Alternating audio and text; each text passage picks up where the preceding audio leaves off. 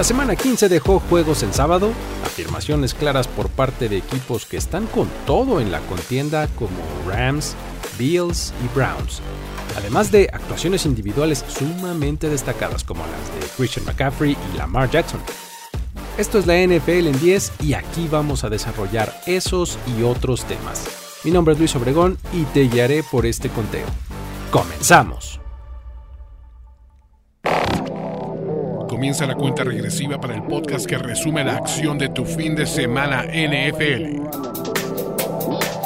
La NFL en 10. La NFL en 10. Con Luis Obregón. Número 10. Triple cartelera sabatina. Victorias de Bengals, Colts y Lions llenaron nuestro sábado. Haciendo valer su condición de locales, los tres equipos se impusieron ante su rival, siendo los de Cincinnati los que más sufrieron al requerir de tiempo extra para sacar el resultado, mientras que en Indianapolis vimos un espectáculo protagonizado por backups como Trey Sermon y Tyler Goodson. Y en Detroit, Jared Goff lanzó cinco pases de touchdown en una actuación brillante con sus novatos Jameer Gibbs y Sam Laporta. El triunfo de los Bengals 27 a 24 fue electrizante tanto para el equipo como para sus fans, ya que durante prácticamente todo el encuentro fueron dominados por los Vikings de ambos lados del balón. Sin embargo, 21 puntos anotados en el último cuarto fueron lo que mandó el partido a la prórroga, para que después de un par de intentos de ofensiva fallida, Evan McPherson conectara el gol de campo de la victoria. Jake Browning sigue comprobando que el equipo puede confiar en él, sobre todo cuando es complementado por una buena defensiva como la que mostraron en esta ocasión registró 324 yardas con un par de anotaciones y una intercepción. Algo importante es señalar que Jamar Chase salió lesionado del hombro del encuentro, lo que hizo que ahora fuera T. Higgins quien se llevara los reflectores, atrapando solamente cuatro pases, pero dos de ellos para anotación. Además, uno de ellos en forma espectacular para empatar el partido y mandarlo a tiempo extra. De momento, este triunfo mantiene vivas las esperanzas de postemporada para los Bengals, dejándolos con récord de 8-6. Para los Colts todo salió bien. Comenzando por un juegazo de Garner Minshew, quien empató su máximo histórico lanzando tres pases de anotación en el encuentro para dejar el marcador 30 a 13 en favor de su equipo. Destacó el hecho de que además lo hizo con varios jugadores de reserva. Durante el partido perdió a su receptor principal Michael Pittman Jr. por conmoción y a su corredor más productivo, Zach Moss, por una lesión en el brazo, lo cual se sumaba de por sí a ya la ausencia definitiva de Jonathan Taylor. De tal modo, jugadores como Trey Sermon y Tyler Woodson fueron quienes dominaron el juego terrestre, combinándose para 150 yardas por esa vía, mientras que DJ Montgomery y Mo Ali Cox registraron anotaciones por aire. Después de que los Steelers anotaron 13 puntos para iniciar el partido, nunca volvieron a hacerlo y los Colts metieron 30 puntos sin respuesta. Con esto los Colts han ganado ya 5 de los últimos 6 partidos y pasaron de ser el último lugar en su división a estar en el playoff picture, con el seed número 7 de la AFC. Los Lions están de vuelta con su ofensiva explosiva y vencieron con facilidad a los Broncos por marcador de 42 a 17. Una vez más, este equipo nos confirmó que su clase de novatos es un verdadero éxito, ya que Jameer Gibbs y Sam Laporta tuvieron un partidazo. Gibbs registró 100 yardas por tierra con un touchdown y agregó otra anotación al recibir su único pase del encuentro. Mientras tanto, Laporta se lució con 5 recepciones para 56 yardas, pero 3 de ellas fueron para anotación. Con esto se convirtió en el primer Titan novato en conseguir 70 recepciones, 700 yardas y 9 touchdowns en su primer año en la liga. Los 9 touchdowns que ha acumulado hasta el momento están empatados como el tercer mejor número junto con Junior Miller, quien lo logró en 1980, quedando solo detrás de Mike Ditka y Rob Gronkowski, que tienen 12 y 10 respectivamente. Todo esto implicó que Jared Goff terminara con 5 pases de touchdown, empatando el máximo histórico de su carrera en un solo partido. Un momento que sin duda dio de qué hablar fue cuando Sean Payton se comió a gritos a Russell Wilson en el sideline después de un touchdown anulado por un offside ofensivo. Al preguntarle que qué había sucedido, Payton se limitó a decir que estaba molesto por la decisión arbitral y que lo que habla con Russell no es asunto nuestro. Con la victoria, los Lions se posicionan de nuevo con posibilidades de pelear en el seed número 1 de la NFC con 10-4. Y a pesar de que había maneras de lograrlo, no pudieron conseguir su pase a playoffs por lo menos hasta el domingo. Número 9. Aplastante victoria de los Dolphins. Muy temprano se hizo tarde para los Jets, cuando el equipo de Miami, a falta de Tyreek Hill, desató a sus playmakers para pasar por encima de una defensiva de los Jets que prometía poner mucha más resistencia. Sin embargo, Jalen Waddle y Raheem Mustard se destaparon para acumular puntos y yardas por montones, siempre complementados por una defensiva que para que el dominio fuera total, blanquearon a su rival y terminaron con la victoria 30 a 0. Después de que la semana pasada vimos cómo se complicaron las cosas para el ataque de Miami con la salida de Tyreek Hill, y ahora enfrentaban una defensiva tan dura como la de los Jets, esperábamos que las cosas fueran más cerradas. Sin embargo, muy pronto quedó sentado el tono. Sería un juego en el que la defensiva de los Dolphins acosaría todo el tiempo al quarterback rival, provocaría entregas de balón y le daría oportunidades extra a su ataque para seguir anotando. Con estas circunstancias vimos el tremendo potencial que tiene Jalen Waddle cuando él es el receptor principal del equipo. Y terminó con 8 recepciones para 142 yardas y un touchdown. Después del cual, y como ya se está haciendo costumbre, vimos a Stephen Ross y sus acompañantes hacer el festejo del Waddle, Waddle, Waddle en su suite. El plan de juego estuvo centrado en aprovechar las yardas después de la atrapada y Tua lo aprovechó perfectamente, iniciando el juego con 13 completos consecutivos y más del 87% de sus pases completos a lo largo del encuentro. Es cierto que muchos de los pases fueron lanzados atrás o cerca de la línea de golpeo, pero aprovechó perfectamente las oportunidades cuando pudo ir profundo. El complemento por la vía terrestre lo aportó Mustard, quien está convertido en una verdadera máquina de anotar touchdowns. En este partido sumó solo 42 yardas, pero entró a la zona final en un par de ocasiones. Con ello llegó a 20 touchdowns totales en la temporada. Estos son 7 más de los que ha conseguido el equipo completo de los Jets. Estos 20 touchdowns representan un récord de la franquicia de los Dolphins. Además, lo convierten en el quinto jugador de más de 30 años en tener tal número de anotaciones en una sola temporada. Es además el tercer jugador no seleccionado en el draft desde 1967 en llegar a los 20 touchdowns en un solo año, uniéndose a Austin Eckler, que lo hizo en el 21, y a Priest Holmes, que lo logró dos veces en 2003 y 2002. Redondeando el dominio de los Dolphins estuvo su defensiva, que no solo dejó en ceros a su rival, sino que eventualmente dejó fuera del partido a Zach Wilson por conmoción y secó por completo a Trevor Simeon que entró relevándolo gracias a una tremenda y constante presión que se reflejó en seis sacks a lo largo del encuentro. Otros playmakers como Brice Hall y Garrett Wilson sumaron 12 y 29 yardas en el partido.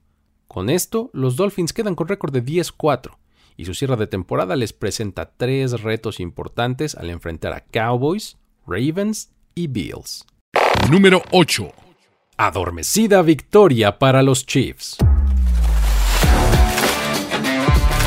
El resultado 27 a 17 sobre los Patriots calma un poco las agitadas aguas que había en torno al equipo de Kansas City al evitar su tercera derrota consecutiva, pero no logra quitar el foco de atención sobre Kadarius Stoney y sus pases soltados, junto con otras fallas de ejecución de este equipo que tiene acostumbrada a la afición a ser dominante y ahora tiene semanas de no serlo, por lo que su victoria de momento sabe a poco. Había quienes esperaban que esta fuera la oportunidad para que Patrick Mahomes tuviera una suerte de venganza y sacara la furia que acumuló al final del juego pasado. Y mientras que en efecto lanzó para más de 300 yardas con dos touchdowns, estos se vieron opacados por el mismo número de intercepciones. Una de ellas, además, fue completamente a causa de Kadarius Stoney, a quien el balón le pegó en las manos y le rebotó a las del defensivo. Tal parece que lo de este receptor es claramente una cuestión mental, ya que tiene un gran talento y velocidad, pero simplemente no parece poder concentrarse para atrapar el balón en situaciones sencillas y rutinarias. Este juego lo terminó con dos recepciones en cuatro targets para cinco yardas con dos drops. Con Isaiah Pacheco fuera por lesión, el que tuvo muy buen partido fue Clyde Hiller, quien acumuló solamente 37 yardas por tierra, pero tuvo por lo menos un par de jugadas importantes por aire. Una recepción en la zona de anotación y una escapada de 48 yardas en un pase pantalla, en el que su línea ofensiva no encontró a nadie a quien bloquear en las primeras 25 o 30 yardas. Para el final del tercer cuarto se impuso la lógica y los Chiefs pusieron el marcador fuera del alcance de sus rivales, haciendo que el encuentro entrara en un letargo hacia el final. La victoria, sin embargo, los deja muy bien posicionados en su división, ya que con récord de 9-5 y las derrotas de Chargers y Broncos de esta misma semana están cómodamente sentados en la cima de la división lo que los coloca momentáneamente con el sit número 3 de la AFC. Su cierre de temporada les trae partidos contra Raiders, Bengals y Chargers. Dicen que la carrera por el MVP está muy competida, pero para mí es bastante claro que la elección clara debe de ser la MVP Burger de Carl's Jr., el sabor más americano. Y es que es una delicia que está compuesta por carne 100% Black Angus, salchicha en la parte superior y papas fritas en la parte de abajo.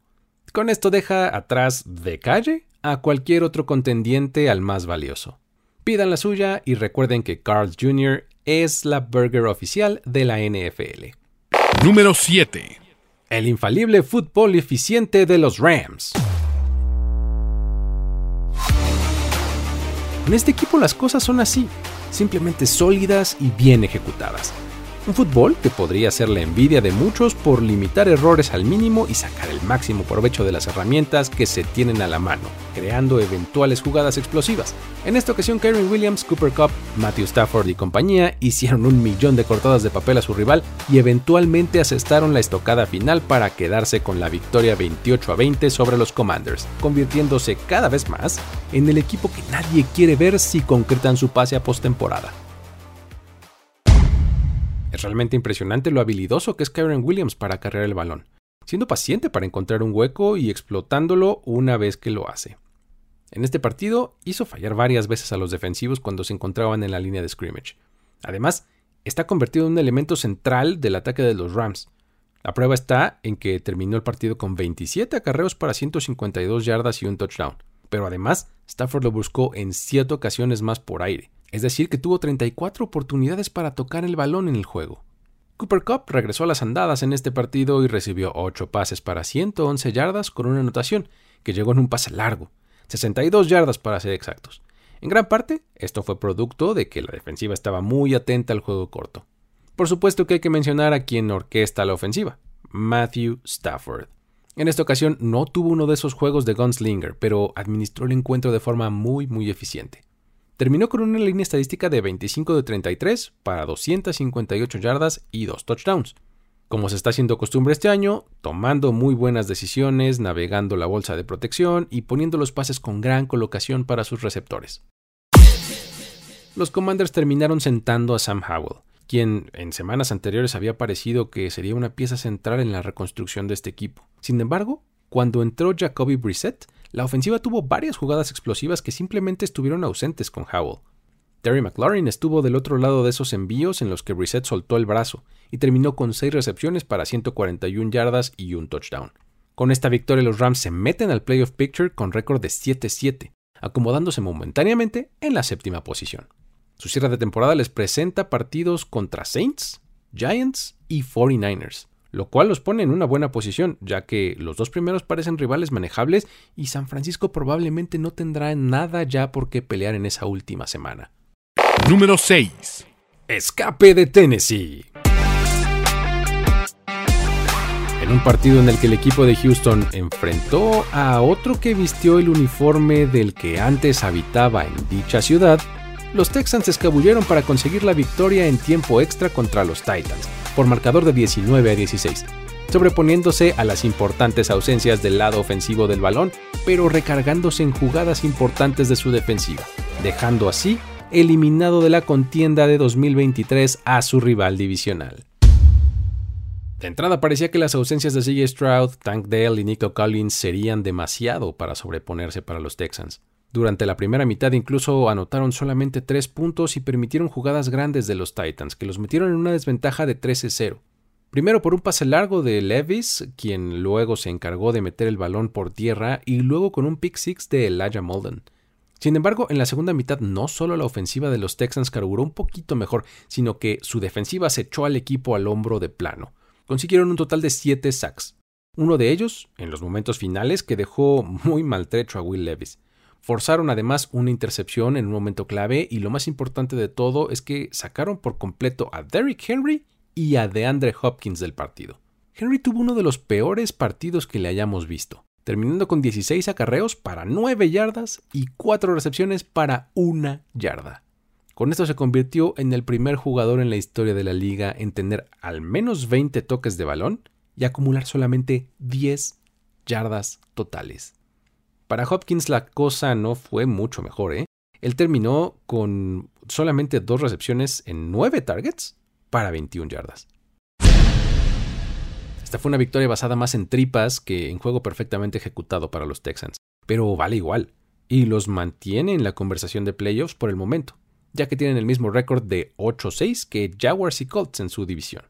El cierre de temporada será por demás interesante en el sur de la AFC por esta razón, y ahora los Texans se preparan para enfrentar una dura racha de tres partidos finales contra Browns, Titans y Colts. Número 5. El show de Baker Mayfield. En medio del caos que es la NFC South hay algo de claridad. Este coreback ha guiado a los suyos a tres victorias consecutivas. La más reciente de ellas lanzando para más de 380 yardas y 4 touchdowns, registrando un rating perfecto de 158.3, en ruta a la victoria 34 a 20 contra los Packers, posicionándose momentáneamente en la punta de su división. El juego de Baker Mayfield fue una joya de eficiencia mezclada con jugadas grandes para sus playmakers. Constantemente hizo la lectura correcta y encontró al hombre abierto dependiendo de la cobertura de los Packers. Cuando lanzaba al centro del campo conseguía sus mejores envíos. Fue así como encontró a Rashad White y a Mike Evans para dos de sus envíos de anotación. Estos dos fueron dardos perfectamente colocados en ventanas creadas entre los hashmarks. Con ese touchdown, por cierto, Evans llega a 92 en su carrera empatando a Rob Gronkowski y a Davante Adams en el lugar número 12 en la historia de la liga. Claro que no todo fue miel sobre hojuelas y la defensiva de Green Bay por momentos le presentó problemas. Lo capturaron cinco veces en total y una de ellas le provocó un fumble que le dejó un campo corto a su rival. Pero fuera de esos sobresaltos, la mayor parte del partido estuvo fino en su juego. En el partido involucró muy bien a sus armas. Por aire, conectó con siete receptores diferentes, destacando lo hecho por Chris Godwin, que terminó con 10 recepciones para 155 yardas. Por tierra estuvo lo hecho por el ya mencionado Rashad White. Tuvo una tarde súper productiva con 21 acarreos para 89 yardas, aparte de las dos recepciones para 50 yardas más y la mencionada anotación. Los 34 anotados esta tarde fueron la mayor cantidad de puntos anotados por los Buccaneers en el Lambeau Field en su historia. El cierre de la división sur de la Nacional será una verdadera locura, pero de momento los Bucks están al frente con su récord de 7-7, pero todavía tienen dos partidos contra rivales que pueden hacer que las cosas cambien. En las siguientes tres semanas se enfrentan a Jaguars, Saints y Panthers. Número 4. Cleveland Browns, el equipo que no podemos dejar de ver.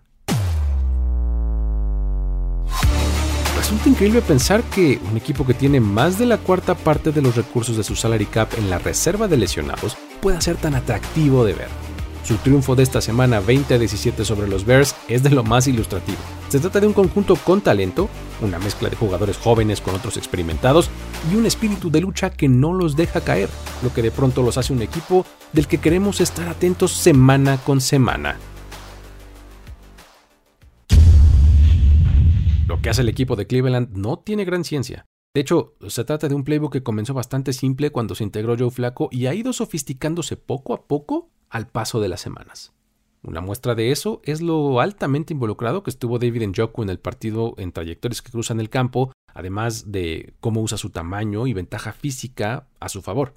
Njoku terminó el encuentro con 10 recepciones para 104 yardas y una anotación.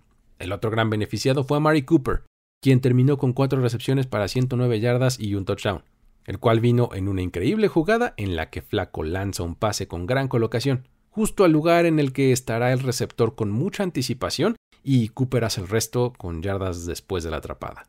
La experiencia del quarterback y su capacidad de tener memoria corta para siempre estar mirando hacia la siguiente jugada fue un recurso realmente necesario en este partido, ya que pues lanzó tres intercepciones y en ningún momento se vio dudoso después de hacerlo. Ahora, si nos ponemos exigentes, las intercepciones pudieron haber sido por lo menos dos más, ya que le pegaron en las manos a los defensivos de los Bears y no pudieron atrapar el balón. Esto fue sintomático del gran partido que dio la defensiva de Chicago. Todo el tiempo metió en problemas a Flaco, lo presionó y lo golpeó constantemente. Montesuet tuvo un gran partido en el que continuamente fue disruptivo para la ofensiva rival, su línea estadística indica que consiguió 2.5 sacks y una tacleada para pérdida, pero la verdad es que hizo mucho más que eso. A lo largo de la temporada hemos visto que la de los Browns es una defensiva muy dura y en esta ocasión, aunque batallaron para detener a Justin Fields y compañía, hicieron jugadas importantes. Se llevaron dos intercepciones y recuperaron un muff punt, pero más importante que eso, provocaron ocho series de tres y fuera de Chicago. No podemos dejar de mencionar la secuencia final, en la que la ofensiva de los Browns consigue el gol de campo que los pone adelante en el marcador, dejando solamente 32 segundos en el reloj de juego. Pero Justin Fields se encargó de llevar el balón cerca del medio campo para lanzar un Hail Mary sin ya tiempo en el reloj. Un pase que llegó a la zona de anotación y después de ser bateado, cayó en las manos del receptor Darnell Mooney, quien no lo pudo controlar. Y de rebote, ya terminó en las manos de un defensivo para la intercepción que selló la victoria de los Browns. Así es, Mooney tuvo el milagro en sus manos y lo dejó ir. El de Cleveland es un equipo que de seguir así y pulir alguno de sus errores mentales de castigos y demás es realmente peligroso. De momento están 9-5 y tienen el seed número 5 en la AFC. Sus últimos tres juegos para cerrar la temporada les presentan a Texans, Jets y Bengals, por lo que no pueden bajar la guardia. Antes de concluir con el conteo, quiero recordarles que si no lo han hecho, hay que suscribirse al feed de este podcast y dejar un review positivo en la plataforma de su preferencia. Además, también recuerden que pueden encontrar una versión muy resumida de este contenido en el canal de YouTube de Mundo NFL. Si quieren continuar la conversación, los invito a seguir las redes sociales de arroba Mundo NFL y también las mías en arroba el buen Luigi. Ahora sí, vamos a concluir. La anomalía, lo extraordinario, lo raro, lo excéntrico y lo exuberante que rodea los campos de juego lo tenemos en historias de NFL para decir wow. Aquí escucharás relatos y anécdotas de los protagonistas de la liga que te sorprenderán, al estilo de Miguel Ángeles es y yo, Luis Obregón. Busca historias de NFL para decir wow todos los miércoles en tu plataforma de podcast favorita.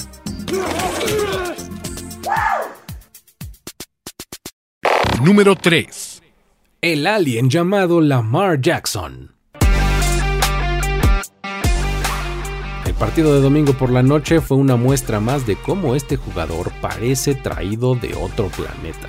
En esta ocasión victimizó a los Jaguars liderando a su equipo a una clara victoria 23 a 7, con pases en todas las zonas del campo, acarreando el balón por sí mismo y evadiendo tacleadas a diestra y siniestra como si fuera nada.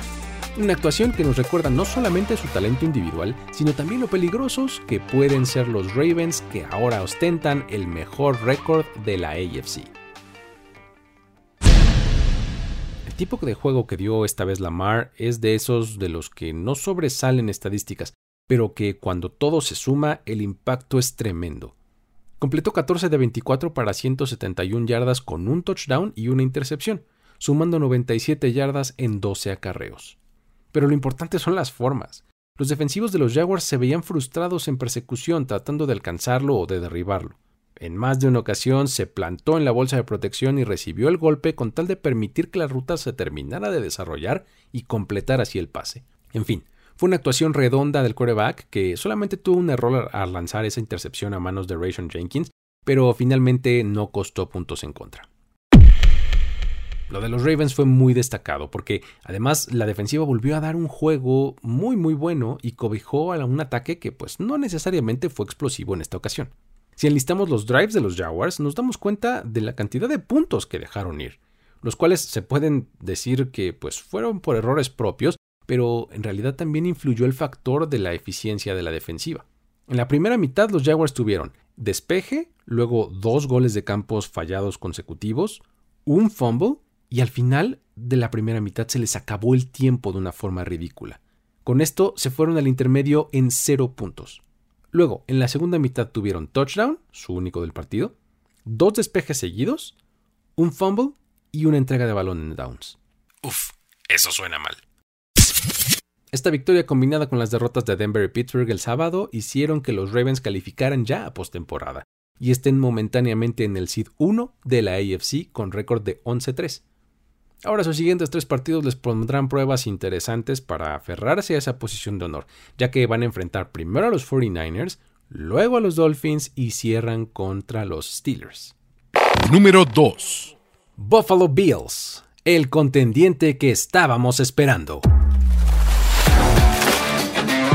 Con una actuación dominante en casa en la que eliminó por completo a los Cowboys y dejó el marcador en 31 a 10, este equipo dio la muestra de que no solamente sigue con vida en la carrera de meterse a postemporada, sino que puede infundir temor a cualquier rival jugándolo como lo hizo este domingo por la tarde, montado en James Cook y con una dura defensiva.